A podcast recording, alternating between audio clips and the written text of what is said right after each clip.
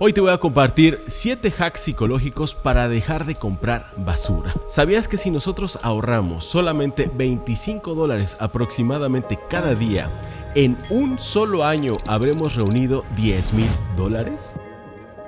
Arranquemos directamente con el hack número uno que se trata de tener un propósito elevado. Hay un aspecto psicológico muy importante que te puede ayudar a dejar de estar comprando basura. Y es que cuando nosotros tenemos un propósito elevado y este propósito elevado se convierte en nuestro foco todos los días, lo que vamos a hacer es precisamente dejar de comprar basura. Y ahora sí, con un propósito elevado para reunir 10 mil dólares, ya sea porque quieres darlo de enganche para una casa, para un pequeño departamento o para un terreno, ya puedes tener enfoque un enfoque preciso, bien delimitado. Ahora sí ya puedes abandonar ese carrito de Amazon que te estaba tentando todos los días. Incluso podrías hacer uso de la aplicación Freedom. Este no es anuncio, no es comercial, no me pagan, pero podrías hacer uso de Freedom para mantener ahí a raya a todas esas plataformas de compras que tanto nos gustan. Y esto nos lleva al hack psicológico número 2, que es saber si estamos cayendo en el efecto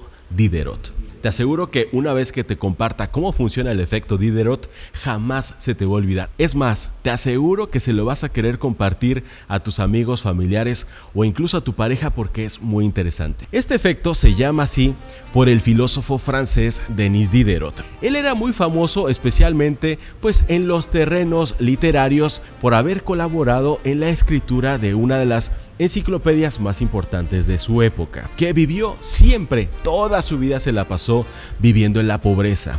Pero en 1765 su vida daría un vuelco y encontraría abundancia económica. Cuando Catalina la Grande, emperatriz de Rusia, se enteró de la situación de Denis Diderot, pues quiso ayudarle comprando toda su biblioteca y le ofreció lo que actualmente serían algo así como 50 mil dólares. Y después de este suceso afortunado, lo primero que hizo Diderot fue comprarse una túnica escarlata. Y aquí es en donde nace el efecto Diderot, porque a partir de ese momento es que todo comenzó a salirle mal. En sus palabras, Diderot lo dijo así, no había coordinación, no había belleza, no había unidad entre su túnica y el resto de sus pertenencias. Así que Diderot pronto sintió la necesidad de comprar algunas cosas nuevas que combinaran con la belleza de su túnica. Lo primero que hizo fue reemplazar su alfombra vieja por una nueva de Damasco.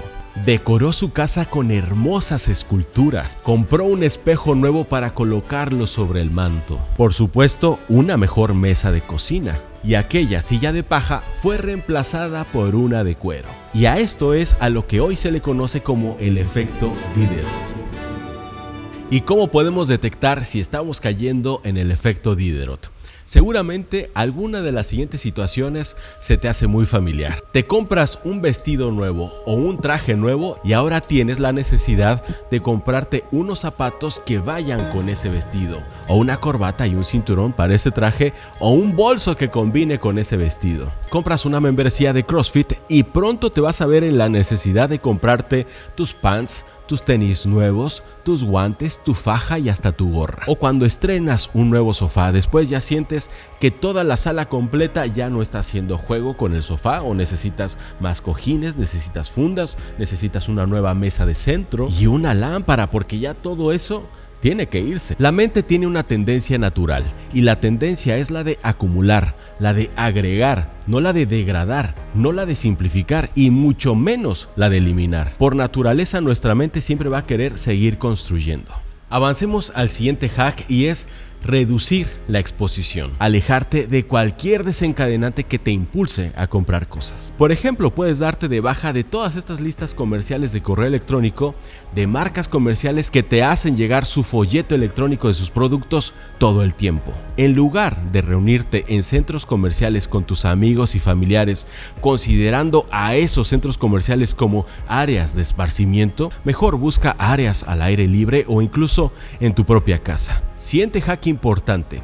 Compra artículos pero de forma sistemática, de tal manera que los nuevos artículos que compres formen parte de un sistema integral. Por ejemplo, si vas a comprar nueva ropa, procura que esta ropa se alinee a tu sistema, a un sistema de vestimenta que ya has creado, de tal manera que la prenda que estás comprando puede hacer juego con otra que ya tienes. Cuando compres dispositivos electrónicos, procura que sean o de la misma marca o que combinen entre sí, para que no estés comprando adaptadores, cables, baterías y cargadores todo el tiempo. Siguiente hack psicológico establece límites autoimpuestos. No se trata de restringir solo por restringir, sino de tener lo que necesitas y necesitar lo que tienes. De eso se trata. Lo mejor es autogestionarse, estableciendo presupuestos, estableciendo presupuestos lógicos, además, para no caer en cosas absurdas como por ejemplo comprar bolsos de miles de dólares o zapatos de miles de dólares.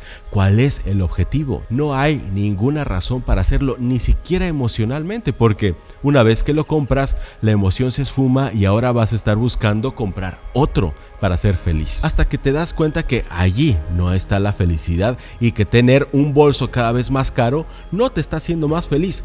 Todo lo contrario, ahora te empiezas a sentir infeliz, empiezas a tener esa resaca de compras que te hace llegar a un punto en el que dices, nunca más. Siguiente hack psicológico que es no comprar nada nuevo durante un mes. Este hack es muy importante porque durante un mes donde te propusiste no comprar nada nuevo es altamente probable que no quieras comprar nada. Y si lo haces, si es inminente, si es súper necesario, pues lo vas a poder hacer siempre y cuando sea usado. Y eso prácticamente casi nadie lo quiere. Aunque es inteligente, casi nadie lo quiere. Cuando nos ponemos límites financieros, más ingeniosos nos volvemos y desde luego más dinero empezamos a reunir. Simplemente deja de querer cosas. Si hablamos de querer cosas, Nunca habrá un tope si no lo ponemos nosotros. Siempre habrá algo que mejorar. ¿Cambiar tu Honda por un Honda nuevo? No, mejor me voy por un Mercedes. ¿Cambiar tu Mercedes por un nuevo Mercedes? No, mejor me voy por un Bentley. ¿Renovar tu Bentley por el nuevo Bentley? No, y si mejor ahora sí me brinco a un Ferrari, cambiar el Ferrari por el nuevo Ferrari, no, mejor me voy directamente por un yate cambiar el yate, no, mejor me voy por un jet. Tenemos que darnos cuenta que querer cosas es solamente una opción que nos está dando nuestra mente, pero no es una orden que tenemos que seguir. Nuestra mente está preparada para acumular, no está preparada para eliminar, no es nuestra mejor aliada en estos casos, por lo tanto, tenemos que mantener la raya. Nuestra tendencia natural es consumir más, no menos. El objetivo no es reducir a la mínima cantidad de cosas, sino simplemente tener aquellas cosas que realmente necesitamos y necesitar aquellas cosas que tenemos. Y desde luego que ya tengo un video hablando del minimalismo y cómo he encontrado allí una alternativa viable para encontrar mi tranquilidad financiera. Y ahí les comparto una frase que me encanta de los minimalistas que dice, ama a la gente y usa a las cosas, porque al revés nunca funciona. Aquí te dejo ese video, es uno de mis favoritos y estoy seguro que te puede servir mucho. Simplemente dale clic allí.